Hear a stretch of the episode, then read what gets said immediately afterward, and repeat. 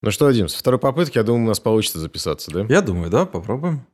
Да. У всех бывает. Друзья, если вы когда-то записывали подкаст, я думаю, с каждым у вас случалось, как у меня случилось. В общем, когда что-то пошло не так, ты это осознал.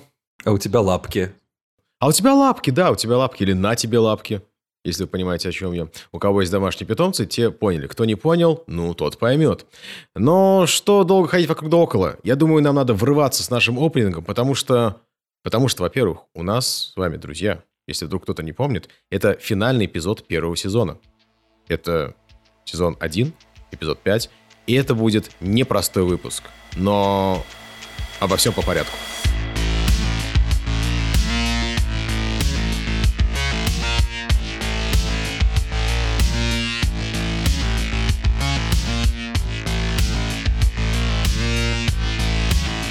Всем еще раз привет, это подкаст «Заглушка».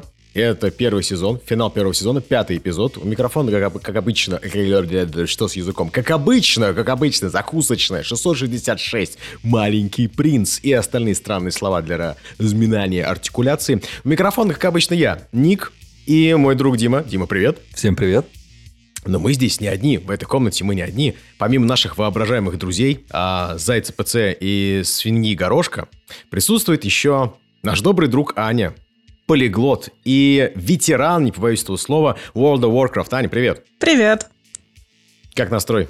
Отлично. Мы с Моти, это мой котик, собственно, чьи лапки на мне находятся, готовы с вами побеседовать сегодня. Отлично, спасибо, что пришла. А, с обрыв карьер. Давай начнем с э, твоей карьеры World of Warcraft, твоего потрясающий абсолютно срок. Вот мы с тобой посчитали, что скоро будет 16 лет, как ты уже играешь в World of Warcraft. И у меня вопрос первый. А с чего началась любовь к MMORPG в принципе? И почему это стал именно World of Warcraft? Потому что ведь, насколько я помню, тогда он был э, в 2008 году не единственной игрой в этом жанре. А, да, не единственной игрой. А, я, на самом деле, чуть не ворвалась в мир MMORPG э, за пару лет до этого в линейку меня одна подруга активно звала. Я даже, по-моему, скачала, немножко поиграла, но не помню, почему не зашло. У меня, мне кажется, ком старый был. Вот. А вот другая подруга у меня играла в Warcraft вот с, по-моему, четвертого года, прям как он вышел в 2004, по-моему, тогда прям она играла. Ее тогда на тот момент молодой человек подсадил на это, и она, собственно, вот играла, сколько я ее знала, сколько мы в универе вместе учились, она все время в него играла. И, соответственно, она все время мне рассказывала, там, Warcraft, Warcraft, Warcraft, я все время думала, классно, классно, но у меня комп был старый, да, мне кажется, про проблема в компе была. И когда мне мама купила новый комп, я уже такая, ну, блин, давай, Ксюш, что за Warcraft, давай мне рассказывай все такое. Купила диск, у меня еще, да, диск был вот такой, даже где-то лежит а, до сих пор от него. Это книжечка, все такое, там серийный код, который спрашивает иногда. Вот, и я купила Warcraft, а, собственно, установила его и начала играть. Для меня это было изначально как а, время проводить со своей лучшей подругой.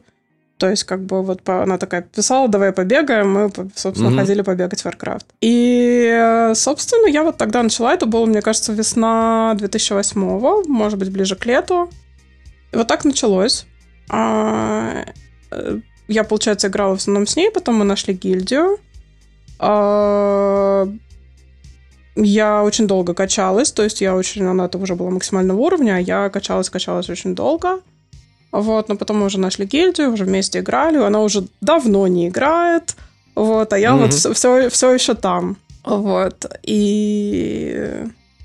Ну, блин, почему не вот, ну, вопрос, почему именно Warcraft оказался... То есть, потому что, по сути, меня туда вот подруга позвала, и мне... Но почему я там осталась, скажем так, да, угу, это да. то, что меня изначально просто все равно покорил мир. То есть вот я, я, в принципе, по жизни люблю, ну, в реале, да, я люблю путешествовать. Для меня вот исследование мира, исследование там разных стран, разных э, культур, языков, ну, это отдельная тема. Э, это очень важно. Но в том числе, да, это вот, вот э, какое-то вот, да, исследование мира. И для меня Warcraft совершенно показался потрясающим тем, насколько там прописан, продуман мир, что каждая зона, у нее своя музыка, своя графика, свои какие-то вот населяющие ее там э, жители, как NPC, э, да, эти френды такие, те, которые там всякие монстрики, прочая живность. И я до сих пор помню, что у меня, например, был... Я увидела там один там люк был в... Как типа как будто в Лосте, тогда фанатка Лоста была.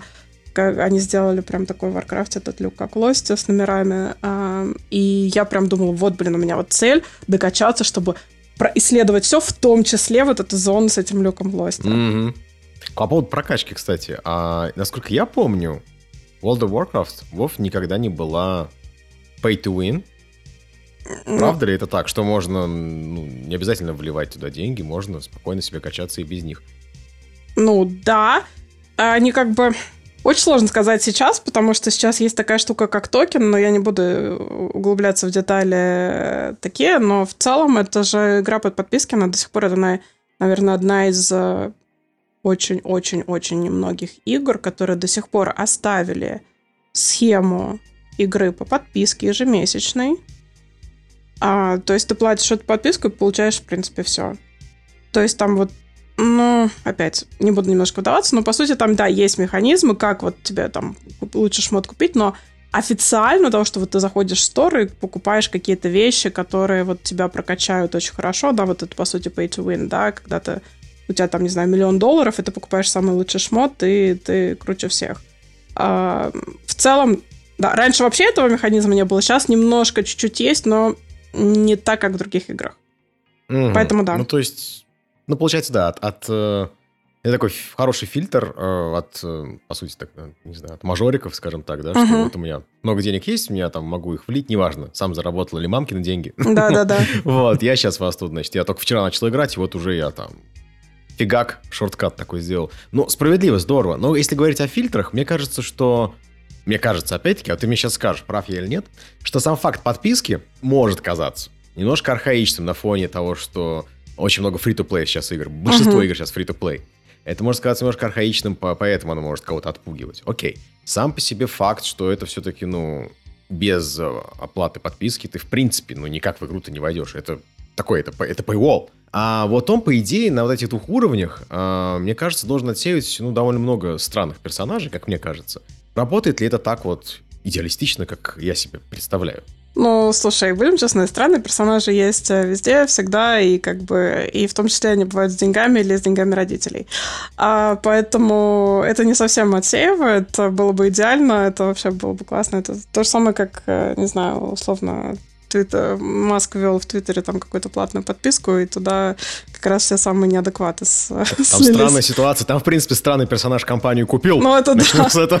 Вот, поэтому как раз тут, к сожалению, это не отсеивает э, неадекватов. Неадекваты есть всегда везде, и особенно в крупнее такой крупной игре, которая, да, э, с миллионами подписчиков э, а какие механизмы борьбы тогда с этими адекватами? Ну, помимо, не знаю, классической, да, вот модерации, и, в принципе, как она там работает, эта модерация. Я имею в виду, по ходу дела. Если вдруг кто-то начинает чудить, что происходит? Ну, в целом там есть всякие же механизмы, как репортить э, игроков и прочее. То есть там в целом можно, да, репорт... Ну, блокировку, понятно, заблокировать у себя этого человека. А можно репорт на них подать. То есть там, там в принципе, приходит GM, который смотрит э, переписку, по-моему, как-то так, или можно скриншоты прислать. То есть я уже, честно, не помню, как это делать. Я один раз это делала. В целом на это забивала. В целом просто такая, типа, окей, человек придурок, игнор. Блок, и все, не хочу больше видеть и не взаимодействовать. А вот. Ну, естественно, такое бывает всегда, мне кажется. Но в целом а, там достаточно, по крайней мере, раньше были неплохие механизмы вот блокировки таких неадекватов. Я просто вспомнил случай, как случай. Я вспомнил а, сюжетную арку. Был такой замечательный э, комедийный сериал Mythic Quest mm-hmm. про компанию, которая разрабатывает как раз MMORPG. А там продюсерами числятся Чарли Дэй и Джон Маккелни. Это авторы, и актеры и сопродюсеры небезызвестного «Филадельфии всегда солнечно», который абсолютно отбитый по юмору. И Mythic Quest, он эту отбитость отчасти позаимствовал. Он менее отбитый, но такой тоже нормально. И, в общем, да, они девелоперы, и в какой-то момент у них стал вопрос, э, что делать с огромным количеством там ультраправых, таких агрессивных ребят, которые запланили серверы. А, и что же с ними делать? В итоге пришло гениальное решение, что а давайте мы просто их всех вот точечно, ну как точечно, найдем и всех отправим на отдельный сервер, пусть они там в итоге друг с другом отношения выясняют. Но, естественно, это привело да, вот, к невероятному просто самозацикливающемуся комизму, что вот эти ультраправые ребята, кроме них на сервере не было никого, и они тут же мгновенно друг друга тоже на касты разделили и стали друг на друга там гнать, какашками кидаться. Вот. Э, это по поводу механизмов модерации. Слышал ли ты о чем-нибудь подобном, когда по сути, вот то, что я описал, если в сторону отбросить шутки, это ведь один из механизмов так называемого shadow ban, когда ты по факту изо... частично или полностью изолируешь странного человека от э, большей части комьюнити, будь то соцсети или э, видеоигра, но человек при этом либо не понимает вовсе, либо только отчасти понимает, что вообще происходит. Ему по-прежнему кажется, что у него агентность осталась, что он может генерить контент, что-то там делать. Но по факту то, что он генерит, либо вообще не видно, либо видно там какая-то талика из этого. Вот были ли какие-то подобные практики Shadow Ban в э, мире World of Warcraft? Не помнишь? Вот такого прям не помню, но очень у меня очень дебильная аналогия в голове возникла, не совсем такого, но просто я изначально начала играть на так называемом русском сервере, русскоязычном сервере. На самом деле тогда не было отдельных русскоязычных серверов, их было три больших сервера, на котором все русскоязычные тусили из-за того, что мои друзья были русскоязычные, они на них тоже тусили. Um, и потом открыли отдельно русские сервера, русскоязычные сервера, и, соответственно, туда миграция была. Мы остались на англоязычных, я не захотела туда. И не помню из-за чего. А, И просто потом я, если честно, заходила на русскоязычные сервера какие-то, просто иногда там кто-то мне из друзей играл. Я не очень хочу генерализировать, но в целом, получается, у меня такое ощущение, как будто Shadow One было русскоязычных э, игроков. А, объясню, объясню почему. Ну, понятно, там на самом деле были по другим еще языкам, но просто на другие сервера я не ходил, на испаноязычный, там, франкоязычный. Объясняю, в чем дело. А на русскоязычных серверах, что на Варсонге, на котором я изначально играла, который был типа европейский, а потом это ру-сервера, а там просто каждое второе сообщение, если не каждое первое в трейд-чате, а, который вот общий чат в городах идет, а, это про то, как купить голду, как там, в общем, ну, всякие нелегальные способы, собственно, вот как раз всякого купить голду за рубли там и прочее. Mm-hmm.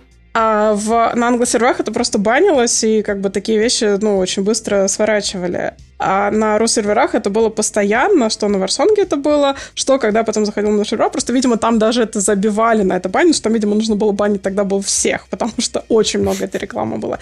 И этот просто контраст, он был настолько явным, очевидным, когда я прям заходила, такая, блин, серьезно, вас это вообще не банят на серверах? То есть, может быть... Это странно, я согласен. Может, Shadowban был у русскоязычных пользователей. Ну, не у всех, а вот у тех, кто вот любил... Послали русских в Мордор, короче. Да, да, да.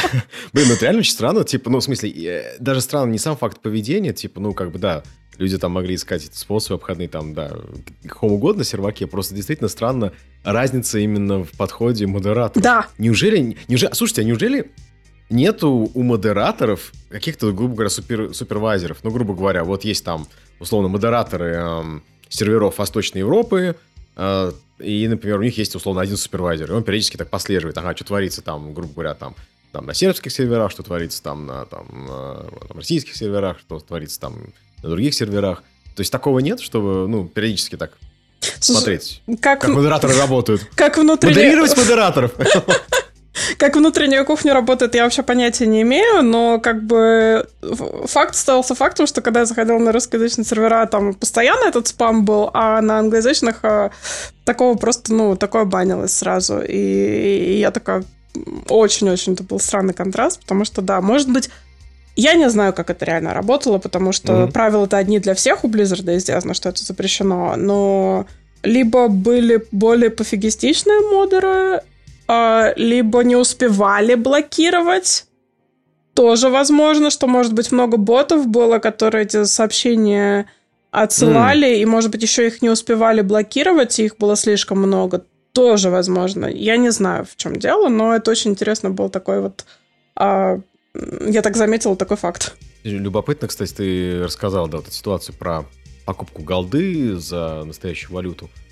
Я помню, не помню, кто это рассказывал, но помню, что какой-то вот э, из людей, кто сейчас работает в белую, Э, то есть это то ли геймдизайнер какой-то, это говорит, кто сейчас работает на какую-то европейскую компанию, то ли это основатель какого-то там агентства рекламного. Не суть важно, человек родом а, из России, он рассказал, что в начале его пути, вот, собственно, его пути именно как вот предпринимателя, в общем-то, первые, собственно, деньги он заработал как раз на этом. Он uh-huh. выяснил, что заметил, что есть спрос на покупку голды World of Warcraft за реальные рубли, и он э, поставил это на поток. У него был какой-то очень эффективный способ э, как-то очень быстро ее зарабатывать, потом как-то это все выводить, продавать, и в итоге, да, он там годами так работал, из этого сделал какие-то там далеко идущие там выводы, много опыта, много знакомств и так далее, и потом ушел вообще в какую-то сферу, ну, условно, смежную, я даже не помню, был это геймдизайн или дизайн в более широком смысле слова, но сам факт, что вот буквально недавно я это слышал. К сожалению, не помню, кто это рассказывал, но это не какая-то секретная информация. Это было вот ну, в подкасте, вот как мы сейчас общаемся, так же вот uh-huh. человек делился. А оказывается, я тогда совершенно не знал. Думаю, ну, как любопытный, такой молодец. Он еще сказал, что я был одним из пионеров, типа, поэтому я, собственно, и успел на этом приподняться. Я думаю, какой молодец, какой он увидел такую возможность. А сейчас ты рассказываешь, что, ну, как бы, с одной стороны, он, наверное, молодец, а с другой стороны, он э, не совсем разрешенной штукой занимался. Ну, типа, сказать. да, это нарушает terms of service, но при этом, я не помню, как это было раньше, но сейчас а уже последние лет, наверное, 5 или 6, Warcraft, собственно, то, что вот токен, это, это, это то, что он сделал, по сути, легальную через них покупку голды. Но на самом деле она работает две стороны. Я всегда я ее использовала наоборот. То есть я за голду покупала Game Time. То есть можно mm. либо за голду купить токен, за который ты покупаешь Game Time 30 дней, ну там, да, месяц, вот, а, либо наоборот ты покупаешь, ты платишь какие-то там условные деньги, за которые за месяц игры, и за них тебе дают там сколько-то голды, ты продаешь внутри mm-hmm. игры. Вот. И там еще с, то, с, стоимость токена зависит от экономики сервера и прочего, то есть серверов. То есть там на североамериканских одна цена, на европейских другая цена, про Oceanic или там какие-то китайские, вообще молчу, я не знаю. Там, это очень, штуки. очень похоже на Plex в EVE Online. Тоже а, студийная currency, которую они ввели, чтобы, ну, ты, может, не хочешь платить угу. за время, за месяц реальными деньгами. Ну вот если ты намайнишь на своем корабле или там угу. баунтиз наделаешь или миссии выполнишь, достаточно там лямов соберешь, тогда ты можешь купить себе плекс, продлить себе угу. на 30 дней, а может быть у тебя в гильдии целый флот, вы майните достаточно, чтобы накупать эти плексы и продавать их на рынке. Мне кажется, что я я, если честно, не очень помню. Э, у меня, короче, есть один... Э, я смотрю иногда на Твиче одного чувака э, русскоязычного. Ну, собственно, он в России... Я не знаю, сейчас, сейчас он в России живет еще или нет, потому что я его смотрю только когда есть в Warcraft такая штука, как Race to World Fast. Это когда рейд выходит новый, и топовые гильдии пытаются убить боссов, ну, собственно, финального босса первыми чтобы mm-hmm. получить. Это абсолютно не дает ничего, кроме По-моему, ваши, ваши, типа, ваши имена там на лидерборде появляются, что-то такое, нет? Ну, нет, там, получается, там ачивки получаешь в игре, как бы, и но все, как бы, ты никакие за это не деньги, ничего, ну, по сути, ничего особо не получаешь. А, а, а как же, а как же, подождите, а как же Wall of Fame, там, типа, не знаю, игрок месяца, вот это все? Не-не-не-не-не. Warcraft это максимально не киберспортивная игра, то есть у них как-то есть какие-то попытки в киберспорт, это в основном это либо арена, либо Mythic Plus, а, вот, но в целом это, в общем, они на это... Они в Race to World Fest вообще никак не вкладываются, это все исключительно энтузиазме самих игроков, плюс, естественно, у них есть какие-то свои спонсоры, потому что, ну, естественно, логично, что все топовые гильды, они там с кучей спонсоров. Вот, но к тому, что я вот э, иногда на Твиче смотрел, смотрел вот этого чувака, э, и, насколько я помню, что после начала войны я, собственно, смотрела его на стриме тоже. То есть как бы к тому, что уже Близ ушел из России. Я помню, что я не могла сама заплатить, это было очень сложно. И вот он э, сказал, что э, иногда он продлевает как бы за вот этот как раз за голду, то есть за этот токен. То есть либо ему там гильда скидывает, либо еще чего-то. А потом он сказал, что ему, по-моему, он потом в какую-то европейскую топовую гильду перешел, потому что русскоязычно распалась еще где-то года 4 назад, в которой он раньше рейдил была очень крутая гильда. И, а, и он, соответственно, перешел в крупную англоязычную гильду, и он говорит, что как-то, в общем, гильда там помогает с продлением, собственно, геймтайма. Вот, Круто. в том числе через токены. Круто. Кстати, по поводу вот э, гильда помогает. Ну, я слышал миллиарды раз, да, как э, люди в гильдии, ну, они начинают дружить не только ситуационно, что вот мы, да, игроки Warcraft, а просто ну, по-человечески дружить, то есть контекст расширяется этих отношений. Бывали ли у тебя, ну, какие-то такие, не знаю, на твоих глазах происходили, может быть, там в твоем личном опыте э, какие-то такие супер ламповые, теплые истории взаимодействия? То есть, когда это общение, оно, ну, так супер лампово, не знаю, няшно выходило за пределы игры, если, конечно, об этом уместно будет рассказать. Ну, конечно, я люблю говорить о своих одногильдейцах. Я вообще, у меня было две достаточно дол... ну, гильды, в которых я долго была. И моя первая, а, я, с... я оттуда с людьми общаюсь в целом до сих пор, с некоторыми. Вот буквально с одной переписывалась сегодня с утра, а, потому что у нее что-то там в Инстаграме было что-то, и как-то с ней общалась, хотя она уже тысячу лет не играет, и вообще, вот. У нас, я вообще пришла таким тревожным социофобушком, воробушком, социофобушком в эту гильдию, вот, и, не смотр... и потом, кстати, привела, собственно, туда свою вот подругу, которая меня а, привела в Warcraft, и я помню, что до сих пор, что я к ним оплавилась, такая, я ничего не знаю, я новенькая, но как бы я готова учиться, все такое. А мне очень понравился их как бы вайп, очень такая ламповость какая-то, открытость к тому, что без всякого элитизма, без всякого такого, ну, вот, то есть они такие, мы рейдим, но мы рейдим лайтово, мы рейдим, мы стараемся закрывать контент на, ну, хотя бы среднем уровне сложности, но у нас нет цели каких-то вот там, да, догнать и перегнать. И этот вайб просто, ну, вообще прекрасный. Я реально вот с людьми общаюсь вот, некоторыми до сих пор. А у нас был гилд-митинг в Лондоне один, вот где мы прям все-все-все виделись. Ну, не все, но как бы все основные такие, у нас человек 15 собралось. Вот, я каждый раз, когда в Англию езжу, я там вижусь со многими вживую, в Швецию тоже, вот просто много меньше ездила, чем в Англию, но там тоже очень много из гильдий. И в целом, например, я помню, что в каких-то, ну, взаимопомощи, какие-то вот такие истории, блин, ну, они были и в игре, и в живой, то есть тоже вот... Э, и я устанавливалась у кого-то в гостях э, в Англии, когда была, например, могла там, у меня, возможно, что-то там не получалось с проживанием или денег было мало, я спокойно там могла попросить остановиться э, мне. И так как в каких-то трудных ситуациях, если что-то вдруг писала в целом, такой, ну, не знаю, в условном инстаграме мне тоже предлагали помощь, говорили, хотя бы, да, даже моральную поддержку тоже, но и говорят, хоть прям вот чуть, чем можем, поможем. Вот. И в целом очень-очень у меня классные отношения с, вот, с некоторыми людьми из моих гильдий. Вторая гильдия, там было чуть-чуть... Она тоже была очень классная, но там немножко сложнее было, мы так и не собрались вживую. А вживую все-таки, когда гилд-митинг, все равно немножко, ну, не знаю, как-то оно сближает больше. А, у меня очень большой опыт онлайн-знакомств, но в целом у меня более близкое общение с теми, с кем я э, развиртуалилась в результате. Вот. И из второй гильдии тоже в целом у меня есть какие-то друзья, просто мне кажется, из-за того, что я меньше времени с ними проводила, потому что моя первая гильдия была... Я только еще училась в универе, только выпустилась из универа, то есть это были еще такие годы, у меня было больше свободного времени. Многие из них тоже там учились, э, еще не работали, в целом мы просто больше времени вместе проводили вообще в игре и в целом. А во второй гильдии я уже была, я уже была в более взрослом возрасте. Из э, одногильдийцев многие там уже с детьми, с семьями, там как, какие-то с более серьезной работой. И это все-таки тоже накладывает свой отпечаток. Э, просто из-за этого мы чуть меньше общались, но в целом тоже очень-очень классно. И какие-то тоже поддерживающие сообщения от них получала в каких-то ситуациях. И просто вот целом так вот написать. Даже вот мы год назад перестали вместе, но, ну, играть как бы, но в целом я вот переписывалась с некоторыми людьми до сих пор. Так что да, очень-очень. Для меня вообще Warcraft это это комьюнити. То есть почему я, например, вот mm-hmm. сейчас в него не играю, потому что гильдия распалась, новую искать как бы сложно и по разным, в силу разных обстоятельств.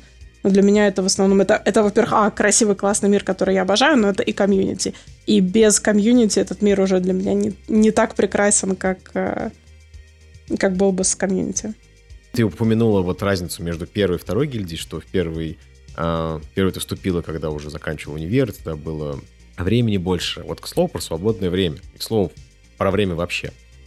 Сколько у тебя занимал, занимает э, типичный рейд, учитывая, что вот те водные, что ты дала, например, что вы ну, не стремитесь делать это на самом высоком уровне сложности, и там не обязательно там прям идти экстра майл, то есть типа там, то есть это вы не жилы из себя тянете, вы делаете это как бы, ну, на балансе между фаном и ревордом, да, то есть э, вот сколько это занимало рейд, не знаю, там, 7 часов, 5, 12, ну, в среднем я так вот.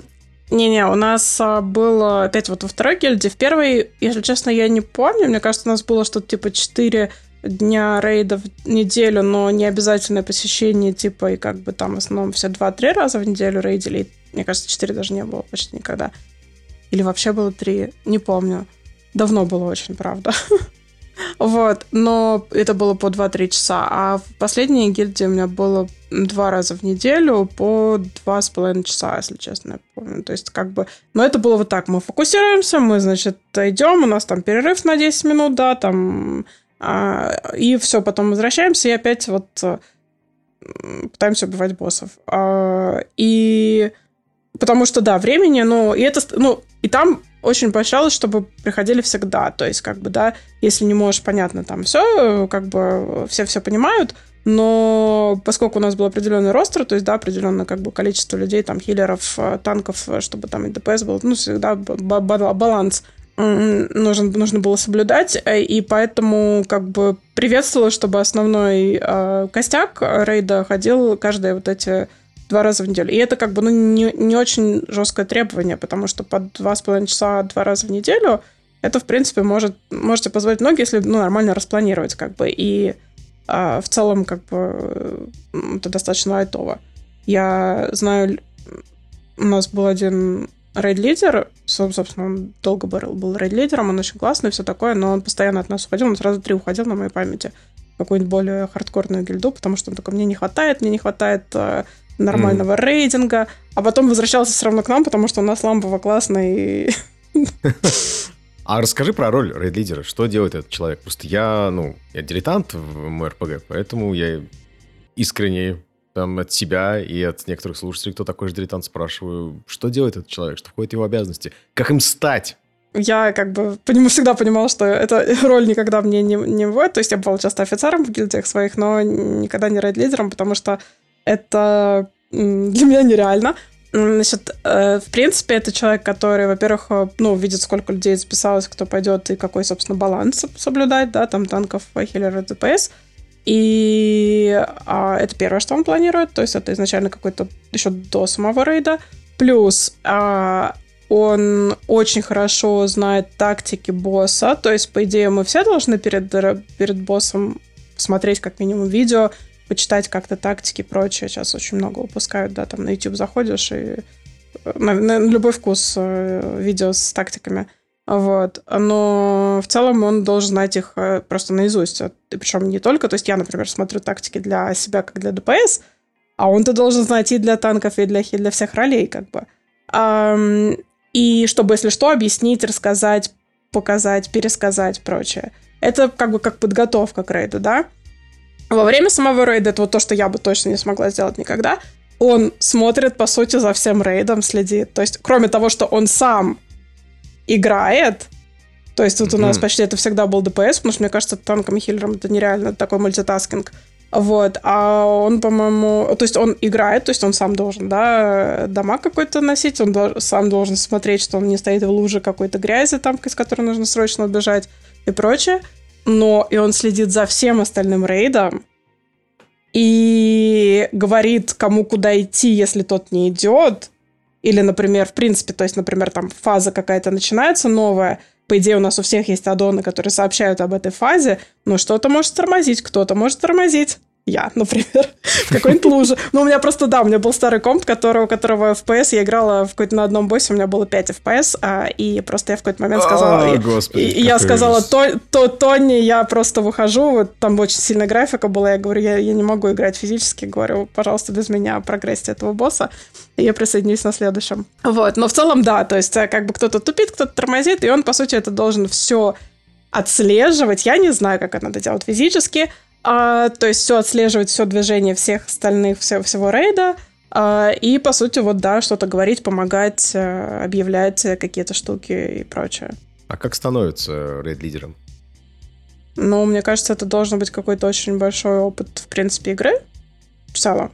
да, то есть э, э, просто понимать вообще ну, механики. Плюс я думаю, что вот все, все, все хорошие рейд-лидеры, которые у нас были у меня вот на моем опыте, это люди, у которых очень много альтов, то есть много персонажей разных классов, которыми они играют достаточно регулярно, и они знают даже не обязательно всех персонажей, все обилки всех персонажей, всех классов, но хотя бы всех трех ролей, то есть танк, хиллер, э, ДПС, потому что и тоже ДПС либо melee, либо range, потому что ну вот, например, Тони, вот у нас, который был, да, вот в последней гильдии, он, у него, блин, мне кажется, ну да, у него точно все классы были, плюс еще еще у некоторых по два, по три персонажа там у него было, то есть оно mm-hmm. максим, максимально много. И я, мне кажется, это самое главное, потому что можно сколько угодно читать, какие угодно а, про прохождение, смотреть, не знаю, гайды и прочее, но если ты не знаешь, как играют остальные классы, не можешь быть хорошим рейд-лидером.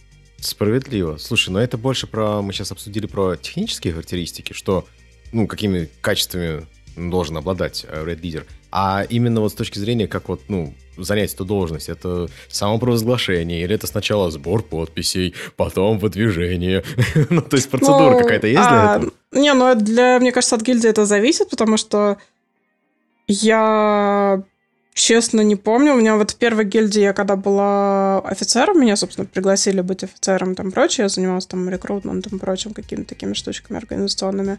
Вот. Я помню, когда мы, мы просто обсуждали, то есть у нас был рейд-лидер тогда очень классный, а, тоже до сих пор, кстати, с ним общаюсь. Он сейчас живет где-то в США, он так из Англии, но где-то в США живет. А, значит, а, вот недавно там дом купил со своей женой, все такая, типа, классно. Вот, так вот, э, Мэтт был, значит, он а, очень тоже долго у нас родили, а потом такой говорит, все, я, типа, поступил в универ, я, ну, типа, в другой, там, на магистратуру, по-моему, он инженер, на инженера учился, кажется, и он такой, я больше не могу столько играть в Warcraft, сори, но я, типа, stepping down, типа, я все, я, типа, я а, больше, я буду играть, но, типа, не могу быть рейд-лидером, потому что я не могу этот а, три раза в неделю ходить, ходить в рейд обязательно. И после этого было прям обсуждение, типа, такие, типа, кто хочет быть, может быть, у нас из, из сначала из офицеров смотрели, кто вообще может быть э, рейд-лидером. Обсуждали, то есть вот нашли одного чувака, который такой, ну, типа, в принципе, он достаточно хорошо знал все, и, в принципе, он достаточно хороший тоже рейд-лидер был. Вот. Э, менее, может быть, разговорчивый и прочее, чем вот э, Мэтт, но а, в целом, да, очень хорошо тоже все понимал и прочее. То есть, по сути, у нас было вот такое, типа, ему предложили, мы такие, может быть, Пилен, может быть, ты будешь. Он такой, типа, ну, угу. давайте. Ну, вот. то есть, просто такое ламповое, коллоквиальное решение. Комьюнити быстренько обсудил внутри себя, предложила кандидату, кандидатам, тот согласился, ну, окей, пробуем. Да, ну, да, но я понятия не имею, как бы, у нас, я говорю, у нас наименее хардкорная гильда, при этом, которая рейдила, а как бы как все в хардкорных, я вообще не знаю. А, и там, не хочу... Ритуалы с плясками у костра и обмазыванием кровью, да? Да, ну и не хочу знать. Есть очень много мемов, да, там со всеми этими рейд-лидерами, которые просто есть очень-очень старый мем, где рейд-лидер орет а, на своих, собственно, на свой рейд. А, могу потом кинуть, если интересно будет, найду вообще. Забыла про него. Он такой, Модоц, модоц, Тимо ДПС, DKP минус 50. Там, короче, там какие-то очки, которые отнимались. Там просто вот, да, бывают такие. У нас как бы все не так. А, как бы у нас все было, да, лайтово, лампово и все такое. Ну да, бывают и такие. Возможно, кого-то это мотивирует, если на них орут, но...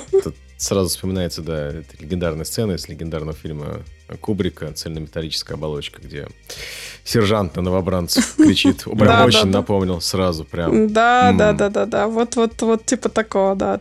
Такое тоже, естественно, бывает, но я в такие гильдии даже не пыталась соваться. И как бы один раз была чуть, когда вот искала вторую свою гильдию, вот у меня был немножко там год, когда я в поиске была, я тоже как-то нарвалась на каких-то таких вроде бы тоже такая не хардкорная гильда, ничего, все нормально. А потом во время рейда там вот начался какой-то ор внезапный, когда кто-то ошибку сделал, такая, окей, я отсюда выхожу. До свидания, нам не по пути. Слушай, ты мне столько рассказал про World of Warcraft, а за эти какие-то полчаса я больше, чем всю свою жизнь узнал. Это, блин, спасибо тебе огромное. Надеюсь, что, дорогие вы слушатели, вот так, такие же чайники, вот как я сейчас это все послушал, вы тоже очень благодарны Ане. Это я еще не начала даже про лор говорить. Это, это, да, слушай, про лор. Про, про лор мы сейчас немножко начнем, но э, в разрезе, скажем так, как раз выхода из контекста игры именно этой и игр как таковых. Эм, вот у нас тут сидят в комнате сейчас в нашем с вами Дискорде, сидят люди, кто говорит более чем на одном языке. Мы все с вами не монолингвальны, так или иначе мы знаем больше одного языка, но полиглот у нас главный, наверное, здесь в этой комнате ты. Ань, ты знаешь сколько языков? Ну, говоришь. Мы не говорим про супер бегло C2. Просто вот на скольких языках ты можешь изъясняться более-менее вот на среднем intermediate уровне? Ну, я бы хотела сказать 7, но, возможно, финский уже немножко отвалился, поэтому я бы сказала 6, наверное. Ты скромничаешь. Итого 7, хорошо. 7 а, языков. Ты упоминала, что World of Warcraft тебя, он сильно смячился, в принципе, его лор, эта игра с тем, что, да, тебе близко изучение мира, в том числе изучение культур разных, разных языков, и это отражено в игре. И э, прежде чем мы нырнем вот в главный вопрос этого выпуска, как ты стала полиглотом, я зайду с конца. Я знаю, что одно время тебе очень приглянулся китайский. Не самый такой, мягко говоря, простой для изучения язык. И, насколько я знаю, вот мне тут принесли э, лисички на хвосте информацию секретную, что ты, Дим, китайскому тоже неровно дышишь.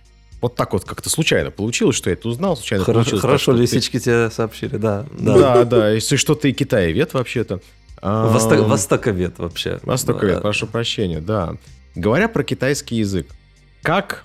Я к вам обоим сейчас вопрос задаю. Вот как, э, друзья, китайский язык, когда вы начали с ним знакомиться, начал ли он влиять на ваше мироощущение? И если да, ну, а он наверняка, мне кажется, начал, то что это были за непередаваемые ощущения? Вот ты, Дим, помнишь, как у тебя это было? Ох, да, я помню, что он начал вводить меня в конфуз. А, для, Конф, конфуз. для контекста. Простите, я не да, для, для, да, для, он, Я стал таким конфуцием, что просто ужас. Для контекста у меня китайский был третьим иностранным языком, который я учил. А, английский, немецкий в школе были. А уже потом появился китайский. Потом еще появится японский, но мы до этого еще не дошли. Интересная фишка, что он начал выбивать из мыслительного пространства немецкий. Я пытался вспомнить, как что-то сказать по-китайски, когда я его учил. И почему-то слова начали замещаться немецким. Но в то же время, когда я пытался вспоминать что-то по-немецки, китайский начинал вставать на места глаголов, например. И это, это как... Это был такой... У меня был друг... Блин, да. Это у меня был друг, э, он национальности э, э, узбек, и он регулярно при мне мог созвониться по телефону. Он говорит по-узбекски, но регулярно, когда надо выругаться, он переходил на чистый, абсолютно без акцента, там, русский, причем такими мощными матюгами, такими прям, прям сочнейшими. Я, конечно, я периодически спрашивал, я говорю, друже, а почему ну, ты не ругаешься на своем языке родном, типа, ну, он же тоже такой богатый, я думаю, там много прекраснейших слов для выражения таких экспрессивных эмоций. А он говорит, да не знаю, как это вот оно так, не знаю, вымещается, как так сложилось, оно как-то само происходит. Вот у тебя, видимо, э, вот у тебя были какие ругательства? У тебя немецкие ругательства всплывали в китайском или наоборот? Или ругательства вообще не ругательства? нет, ругательства нет, это чисто вот разговор. И иногда он даже просачивался в английский. Например, там есть, э, э, есть слово фейчхан, то есть очень.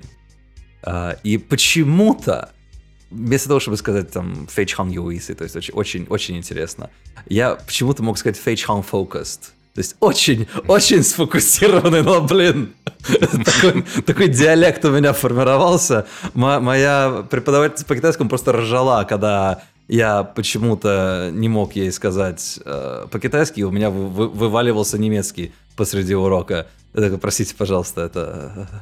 Это смотря сколько, смотря сколько details. Да, да, да, да, да. Я, я, я это сделаю, надо стикер-пак создать. Это у меня вывалился немецкий посреди урока. Отличная фраза, особенно вырванная из контекста.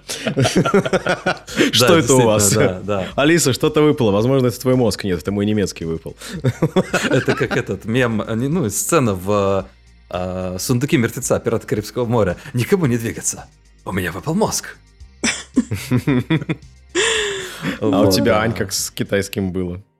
Я э, думаю, либо ответить на вопрос про китайский, либо у меня возникло прям три cool story в ответ на Диму. Давай cool story, давай cool story. А про то тоже. Просто я очень понимаю механизм, что описывает Дима. У меня такое постоянно со всеми языками, особенно с теми, которые я новые изучаю. То есть вот, например, условно, когда я последний вот новый учила китайский, а, окей, ладно, до, до него был норвежский. Норвежский учила в центре скандинавском в Москве. И там в туалете были сказки на финском. То есть каждый раз идешь в туалет и слышишь сказки на финском. И поэтому, когда у меня во время уроков норвежского возникал финский, они, несмотря на близость стран, они максимально противоположные языки из абсолютно разных групп. Я, соответственно, думала, ну, может быть, это потому, что в туалете мне тут мозги промывают финским, я, значит, у меня он возникает. И вроде бы как думаю, ну, ладно, ну, бывает всякое. Вот.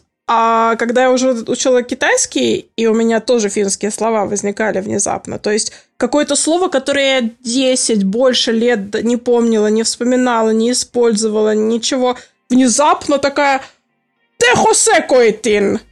И такая что? Почему? Почему какое-то очень короткое китайское слово, оно мне не пришло в голову, а какое-то длинное финское, которое не использовала 10 тысяч лет, внезапно пришло в голову. Вот это первое, значит. Второе, когда у меня уже языки, которые более-менее хорошо знал, но уже похоже мешались. Это у меня, когда я французский пыталась восстановить, думаю, что, может, мне его для Канады надо будет сдать. У меня, э, получилось, на тот момент я французским не пользовалась лет 10, а в то время я была в Испании, выучила испанский до уровня выше французского, то есть до C1 где-то, французский у меня был на B2. И в целом, как бы он у меня вытеснил, то есть сначала мне французский помогал в изучении испанского, потом уже мешал скорее. Вот. А, и в целом я, когда пыталась французский восстанавливать, у меня вначале было такое, типа, ну, мозг просто фра...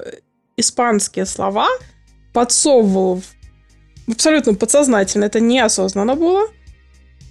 Меняла, делала французский акцент и произносила я их. То есть, например, есть слово в французском по-французски просить будет demander. По-испански это будет preguntar. Ничего общего, в принципе, нет. Есть очень похожие слова. Эти, например, mm-hmm. вот вообще ничего общего, да?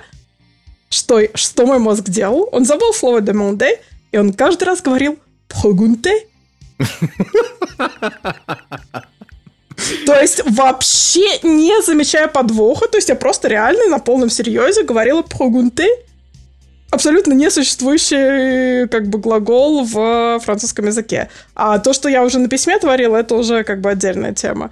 Вот. То есть, да, вот я очень понимаю, про что говорил Дима, про это, про то, как вот внезапно вытесняют языки, вниз, э, мешаются. Это и... еще, да, вот восстановление языков, то, что ты сказал, когда пытаешься восстановить какой-то язык.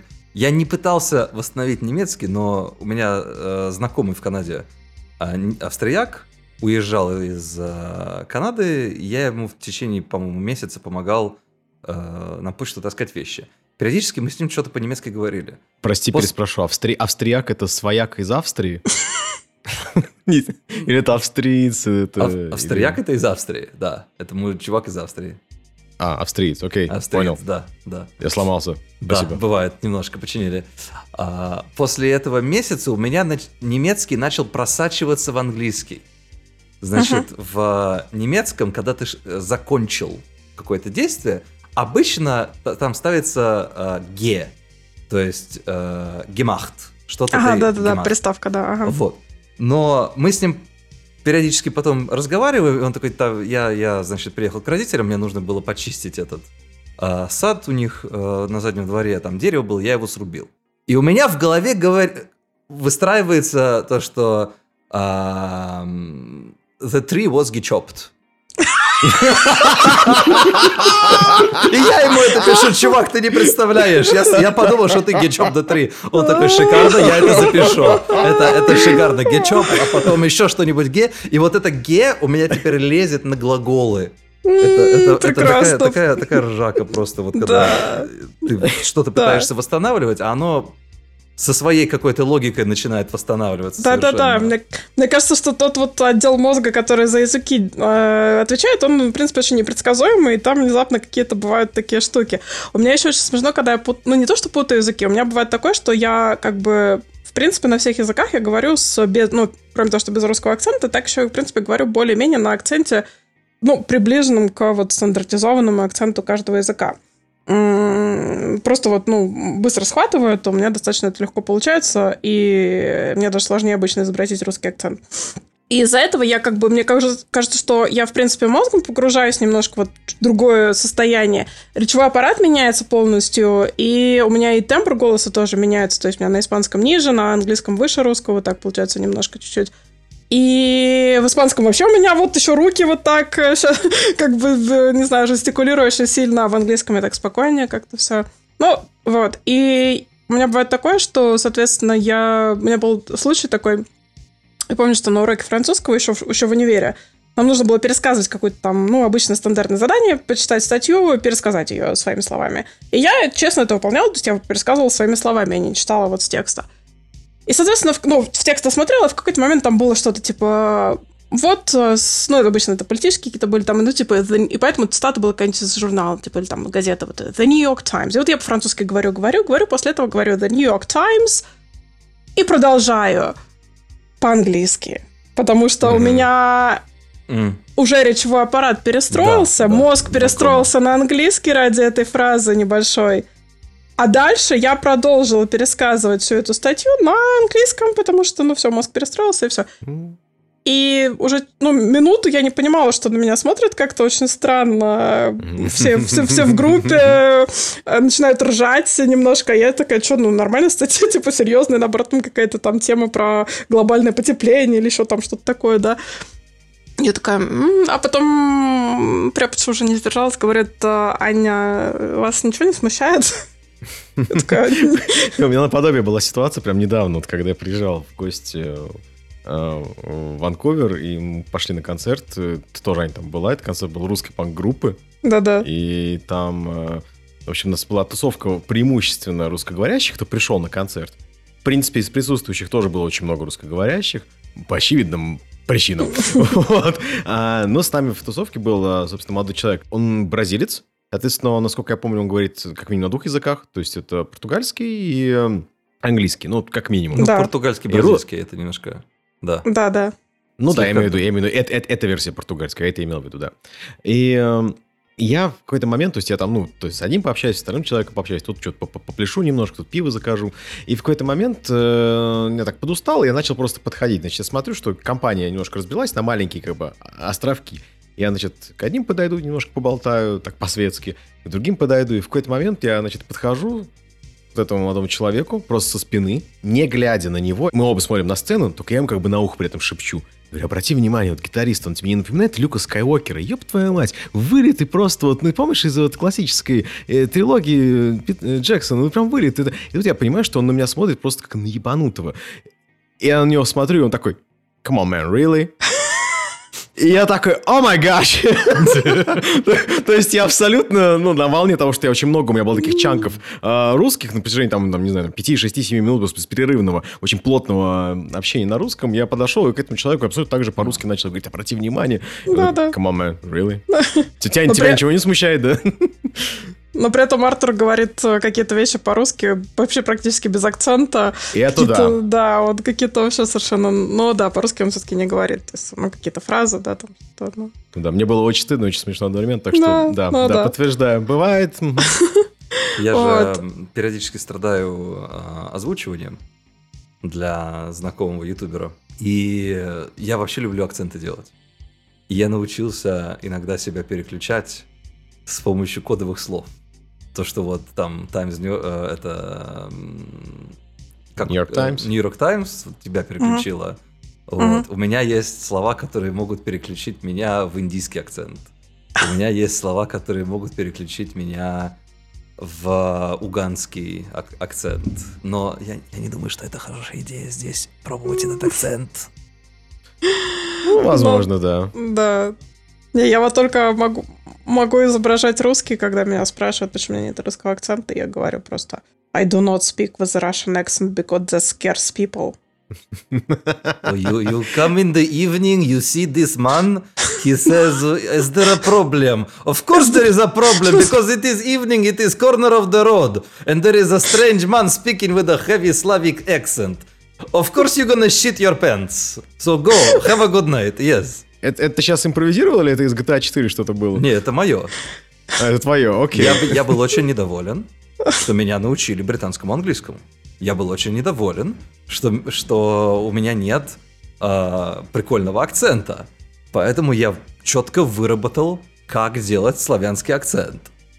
Проговаривая каждую букву, блин, по-русски. Ну, да, то, то есть, да, ну, я прям вот, да. Я на... это, это привело к тому, что у меня вылетел main... maintenance акцента, у меня вылетел нафиг. У меня акцент теперь меняется периодически во время разговора, и иногда it is a very British-like English, and sometimes it is something absolutely different. I do not know what it is. Не, у меня вот прям, то есть обычно мой средний, типа, такой британский, такой, причем, как, как, как говорит один мой друг здесь, такой, типа, you sound like posh British. to be some more British yes, than you, I do. You definitely came from downtown Abbey. I do believe so. Yes. I, I, I know. Yes, I do. вот у меня есть один еще в Москве был друг из Манчестера. Он такой типа Говорит, первый раз, когда я тебя встретила, ты открыла рот, я, хотела тебя ненавидеть, потому что ну, из Манчестера, с такой рабочей семьи, то есть там же очень mm-hmm. классовость такое. И типа я думал, что я тебя сейчас въебу просто. Ну, да посмотрите на нее, как она выебывается, да что она так выебывает. А потом я с тобой пообщался, понял, что ты на самом деле не Поша, и все замечательно, как бы вот. Но да, это было очень смешно. Вообще ведешь себя как кокни. Да-да-да-да. Вот, поэтому, да, смешно с акцентами. Но да, но русский я просто переключаю вот речевой аппарат. А вот, а, но если возвращаться к вопросу про китайский, если вдруг еще интересно мой ответ на китайский, Конечно. на вопрос про э, восприятие и прочее, Um, я очень мало учила китайский, чтобы прям чтобы это прям сильно повлияло на мое восприятие. Я очень хочу к нему вернуться, но пока ни моральных, ни финансовых сил особо нет. Вот. Но я помню свое просто как у меня мозг взорвался, когда я прочитала первый такой небольшой текст, очень такого уровня базового, написанный иероглифами, и я его поняла. И у меня просто вот взорвался мозг, когда я вижу картинки, и они для меня имеют смысл, и они складываются в общий смысл. То есть, да, вот это ну, у меня, у меня правда взорвался мозг, потому что я прям такая, боже мой, это вот так работает. То есть вот я вот...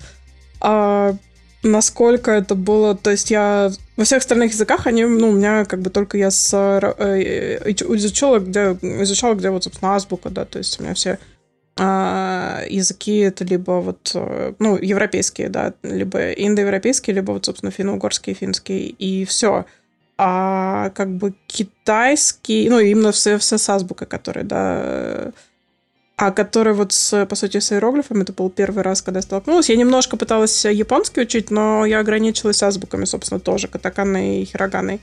А вот, а я не учила никогда, собственно, иероглифы канзи, канзи как я называется, не помню. А, прости, Дима, если я там что-то коверкаю Нет, там, там такой классный момент, на самом деле, это очень китайский момент. В китайском языке есть азбука. Но она китайская. Все, все иероглифы состоят из грамм. Это да, да, да. И там 125 грамм, Uh, или 125, 128, по-моему, uh, которые в зависимости от того, где вот этот составная часть находится в иероглифе, она еще попутно меняет свое нарисование, написание. Вот, то есть, по сути, ты можешь знать все вариации иероглифов, если ты вы, выучишь, как меняются эти 128 грамм. Но проблема в том, что когда в РГГУ, например, нас учили, на эти граммы забили. Тупо вот иероглиф на, на я, вот иероглиф на вот это.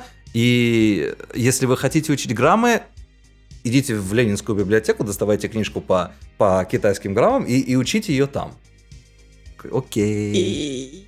Я... Прелесть какая. Я, поскольку как лингвист, я сразу начала копаться в истории языка и прочего, даже не начав толком его учить. И, короче, я в какой-то момент прям на, не знаю, у меня такая словила гиперфиксацию, и я просто, наверное, месяца читала про то, как а, эволюционировали иероглифы из традиции... Как, короче, в общем, что, по сути, иероглифы вот традиционка там было сравнение такое, я в какой-то момент нашла сравнение, хорошую такую статью про сравнение э, традиционных китайских иероглифов, японских иероглифов и упрощенных китайских Со- иероглифов. Да, да. Да, современных вот этих.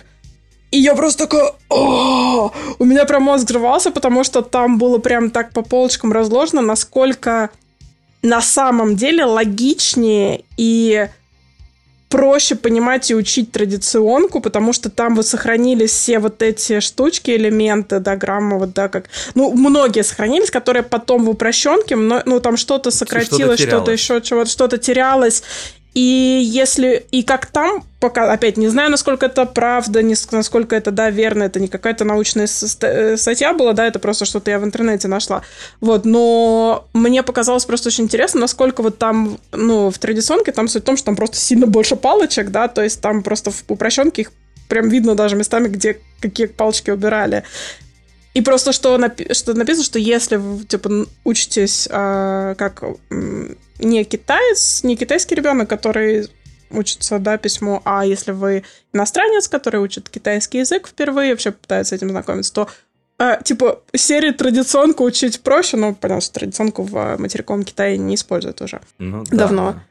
Вот. И что там просто логичнее, потому что там как раз не, не вот исчезли, исчезли вот эти, вот эти как раз кусочки, которые вот раньше можно было проще их собрать. Это оказалось очень интересно. Прям такая, боже мой, я реально месяц это, да, в этом это зависел. конструктор, только. можно, его можно собирать. Ну, по крайней да. мере, старые точно можно собирать. Современные да. коммунисты а, упрощают не совсем логично, выкидывая какие-то составные части, вот. А традиционка существует, по-моему, только на Тайване сейчас, потому что Гонконг, я не знаю, он, он под китайским влиянием активным, вот, поэтому неизвестно. Да, мне казалось, что у них традиционка тоже. Но вот, я вот, не, вот, не, не уверена. Я не, не могу точно судить. Насчет Тайваня я знаю, насчет Гонконга я вот, к сожалению, не знаю. Mm. Ну, Надо вот. срочно ехать в Гонконг и записывать э, подкаст там. Мне, мне как человеку, который написал миссию. статью против китайского правительства, не хочется ехать в Гонконг.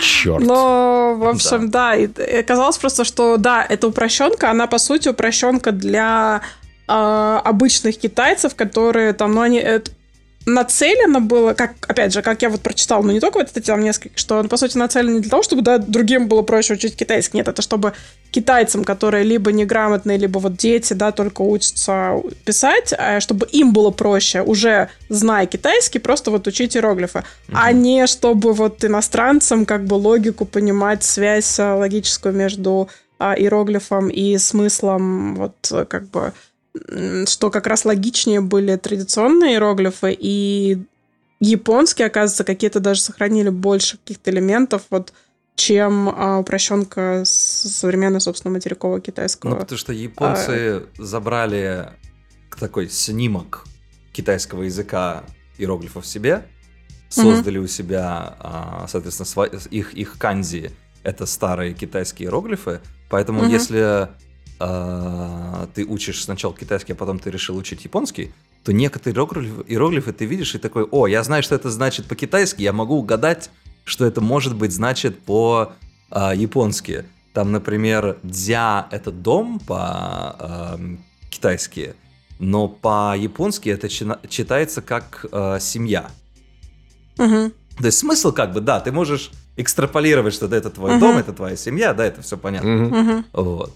Но еще дополнительное, как бы, как сказать, последствие того, что они упрощают, а мы, как западные товарищи, не способны с детства брать и учить китайский. Ну, по крайней мере, наши родители нас не заставляли. У нас основной способ э, изучения и запоминания китайского это прописи это огромное количество. Да. Вот там, да. Это, это, это еще, еще этот термин называется начетничество. Ты вот прописываешь, прописываешь там сотни этих э, линий э, одного иероглифа, чтобы он у тебя врезался в голову, и ты помнил. Я до сих пор могу написать иероглиф «во», э, который «я», потому что я его прописал, я не знаю, 150, 200, 300 раз, и это, это у меня до сих пор в голове. И там не там какие-то базовые фишки я могу до сих пор сказать. Там, сам, сам, самое простое – это иероглиф «рот», «коу», потому что это тупо квадрат. Но вот да, вот вонь, вони там, э, ши, мне кажется, ши, ши, ши, да. да, ши. Вот самые-самые первые я их прописывала больше всего раз. И они и лучше у меня прям, Да, да, то есть вот вот точно, я прям сейчас вот, вот даже прям вспомнила порядок, ну, понятно, Или порядок D. там тоже запоминать. Да, да, да, да, да, вот эти. У меня только То один есть... вопрос, очень важный, пока мы не ушли далеко. Обязательно надо разобраться, друзья. Давайте остановимся на секундочку и э, порассуждаем на эту тему. Вот ты вспомнил про термин канзи, а, Дим. Вот у меня вопрос. Слова канзи и кайдзи очень похожи. Это случайность или нет? Это не случайность. А, по-китайски иероглифы называются дзы более старое произношение ханзы. То есть это дзы, дзы это иероглифы. Ханзы это ханьские иероглифы. То есть японцы взяли у китайцев, но ввиду разность, разности произношения это получается канзи. Но дзы остались как и там, так и там. И okay. я, я, кстати, не знаю, как корейцы называют свои... Так что с канзю, с, с кайдзю? Огромный монстр, нет, кайдзю, который угрожает нашему миру. А, пардон, не, это, это, это чисто японская фишка. Я не знаю, как бы... А почему Канзи и Кайдю похожи? Это случайность не, или нет? Это, это, это, это, это случайность чисто разговорная. Совпадение? Да. Не думаю. Совпадение. Я, кстати, не знаю про японский, мне интересно, потому что в китайском, ну, там куча амофонов, там, в принципе, амофон на амофоне. Там ну, это, это которые звучат вот, очень похоже, но, зна- да. значит разное. Да, вот. А в японском там есть такое или... Есть. Там же а, все... Есть, например, слово дзикан, то есть время, угу. а угу. есть слово чикан, извращенец. Угу. То есть, если, ну, в, зависим... да. в зависимости от того, насколько а, сильно ты, по сути, вот, вот ударяешь по, по звуку, угу. люди могут тебя неправильно услышать. Может быть, будет какой-то конфуз. А, ша- самое шикарное аниме для вот всех этих языковых э, японских панов, которые на, на, соз, на созвучии строятся, это One Piece. Чисто потому, что там столько эпизодов, что они иногда просто тупо вставляют э, шутки э, по звуку, и просто интересно их слушать. Прикольно. Просто, ну, в китайском меня это, меня мозг взорвало, потому что у меня есть некоторые проблемы с, э, как Танами? сейчас узнала, что... Э, а? Тонами. Ну, стона... ну, вообще, в принципе, с восприятием на звук чего-либо. И, как я узнала, это называется, оказывается, есть научное это название, Auditory Processing Disorder, когда я что-то слышу, ну, например, заторможенно это воспринимает мозг, например, почему я не смогла работать с синхронным переводчиком там или еще какие-то некоторые проблемы. То есть у меня, в принципе, в жизни это проявляется, как я часто кого-то могу переспрашивать, э, то есть, э, например, особенно если я уставший или еще что-то. Но в целом у меня восприятие, оно немножко бывает чуть заторможенное, и у меня э, с тонами оказалась особая проблема, потому что я, ну, наверное, я, я думаю, поправь меня, если это не так, но я думаю, что мое предположение, что на, наслушанность тут работает. То есть, как бы, чем больше слушаешь э, китайский, китайскую речь, тем больше привыкаешь к тому, как э, тоны звучат. Да, но я, я обратно это знаю. Потому что я поступал не ради китайского, я поступал ради японского, но я пропустил год, когда был в, в э, этот прием на японский. И единственный вариант был это пойти, взять китайский и выбрать потом японский как второй восточный язык. Вот. Но я японский слушал гораздо больше, чем я слушал китайский. И мне было сложнее вот воспринимать китайский, даже вот когда я его пять лет учил, все равно мне было его сложнее воспринимать, чем воспринимать японский. Ну, вот ну, просто у меня ощущение, что японский, он уже не тональный ну, смысле, там, да, нет, а вот в китайском для меня это было, конечно... А, для, в китайском, конечно, для меня была проблема то, что вот, да, там ма, я сейчас не помню какой тон, но одно это лошадь, а другое это мама, а еще там два других да, значения, да, да, я уже да. не помню. Это вот то, что прям меня, то есть как бы, да, как понятно, что в контексте, может, это Понятно, ну да, или это э, Лауши учитель, или Лаушу старая крыса. Ну, а вот это, мне кажется, точно не совпадение. Вообще ни разу. Вспомни Сплинтера. Вот я как раз хотела сказать. Сплинтер как раз, да. А, вот ты, Дим, сказал про это. Нет повести печали на свете, чем то, который ты, Дим, только что рассказал, что я очень любил японский, поэтому мне пришлось поступать на китайский в итоге, чтобы японский стал моей любовницей. Вот. А ну, образно говоря, как ну, у Булгакова да, прям, да, у меня там, две любви, э, там, у меня жена любовница, медицина и литература. Вот, а говоря про любовь, вот э, делаю сейчас таким образом мостик к важнейшему вопросу этого выпуска к тебе, Ань. То, что ты стала полиглотом. Вот как, ты помнишь вообще, зафиксировал ли ты этот момент, что у тебя сформировалось, или вдруг ты осознал, что у тебя уже есть а, эта любовь к языкам? Если учесть, что у меня нет на ответ минут 30, чтобы развернутый, а если за минуту примерно, то я года в три, мне кажется, начала придумать свой язык. Он назывался э, «Сусский язык». А, вот. И я что-то там придумывала, у меня даже какие-то... Я, зап... я не помню, мне кажется, все в голове было, естественно, я все придумывала, это, да, не не уровня реального придумывания, но к тому, что я придумывала свой язык где-то вот в года 3-4, это был у меня реально процесс какой-то. А, я что-то говорила, понятно, как те дети, но для меня это было даже... Я придумала какие-то вот... Что, насколько я в три года знала хоть что-то о языках, о системе, естественно, я ничего не знала. Но как даже была какая-то логика, насколько я помню, я придумала. Поэтому ну, английский я знала тоже где-то лет с трех-четырех примерно. То есть у меня потом в школе получился у меня немецкий. В одной школе я начала учить. Во вторую школу перешла, я уже год учила немецкий, а там с нуля немецкий. Такая, нафига мне с нуля немецкий? Я пошла в группу по французскому, продолжала немецкий. И когда, в принципе, поняла, что у меня все это дается очень легко, классно, и мне это нравится, и мне нравится что-то и читать в оригинале, ну, как бы я тогда уже в английском, на английском начала в оригинале читать и прочее, такая, о, классно, ты же могу там. Вот, и поняла, что это то, что мне интересно, и как бы Поэтому у меня лежит душа, тал талант какой-то есть. Э, ну, То есть, получается, ты... Тебе, получается, невероятно повезло, я бы так сказал, что ты себя уже осознавал вот в возрасте трех лет, трех-четырех. Ну лет. да. И да. получается, одно из первых, что ты, получается, осознал, это была вот эта интенция создать свой язык э, на фоне с тем, что ты уже начала потреблять э, английский. Да, то есть, да, да. То есть, то да, есть, э, то есть, да, я уже на тот момент, то есть явно я этот язык выдумывала, когда у меня уже был я уже знала немножко английский, понимала там что Ну, я еще не учила его официально в школе, mm-hmm. то есть, как бы, да, меня мама очень много возила на английском всякого диснеевских мультиков, прочих каких-то я уже начинала. Я не помню, начинала я читать, во сколько я начала на английском читать, потому что на русском я в три начала читать, на английском, возможно, чуть позже.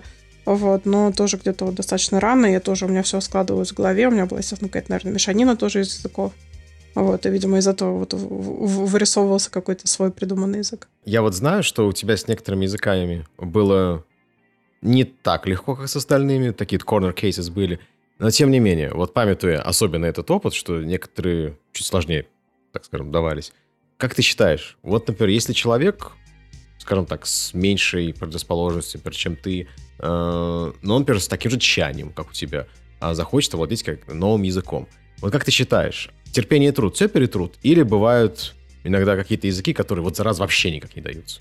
Ну, я не могу говорить за всех, я могу сказать про себя, и в том, ну, может быть, это кому- кому-то этот опыт подойдет. А у меня язык, он, ну, для меня, ну, в целом я считаю, что так не, не может работать. Язык, он не какой-то сферический вакууме язык, и все. Он не существует без культуры, без истории страны или стран, в которых э, на нем говорят. И, в общем, это все очень целостное такое для меня. И, соответственно, какого-то контента на этом языке, выражаясь уж таким языком. А для меня финский, например, мне не зашел, потому что я поняла, что Блин, мне не нравится все, что я на финском читаю, смотрю, оно все какое-то депрессивное, его...